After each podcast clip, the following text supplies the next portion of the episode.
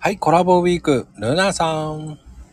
はーい、お願いします。はい、お願いします。今日木曜日なんですけど、ルナさん。ええまあ、早いですね。早いんですけど、昨日の続きなんですけど、はい。ね、漢方、他にもや、うん持ってらっしゃるんですね。うん、そうなんですよ。うん。まあ、うん。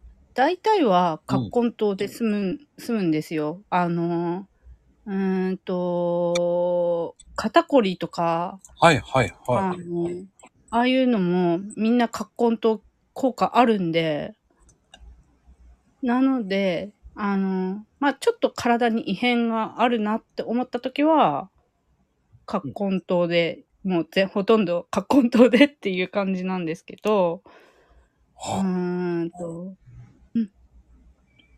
なんですけど、あのーうんと他にもなんかちょこっと体調おかしいなって思ったら、うん。あの、他の、か、うんと、漢方薬何がいいかなって探して、うん。で、うん。あの、それを買って飲むって感じなんですけど、へえ。僕、ハマってんのが、コーラエンジンのエキスのやつなんですよ。あー、こう、うんうんうん。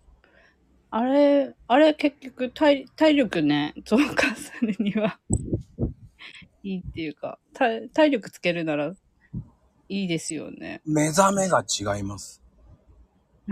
あー、寝る前に一粒飲んでるんですけど、その、ええエキスのはい。はい。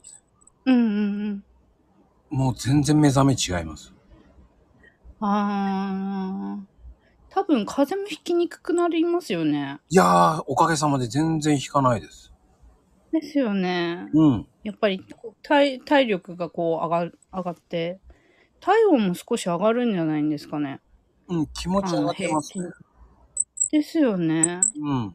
体温が高い人ってあんかあんまりね、病気しにくいっても聞くので。あ、そうなんですかうん、あのーやっぱり平均体温が高い人の方が、まあ痩せやすいですし、あんまり、あれですよね、脂肪もつきにくいですよね、体温高い人って。ええ脂肪ついてますけど。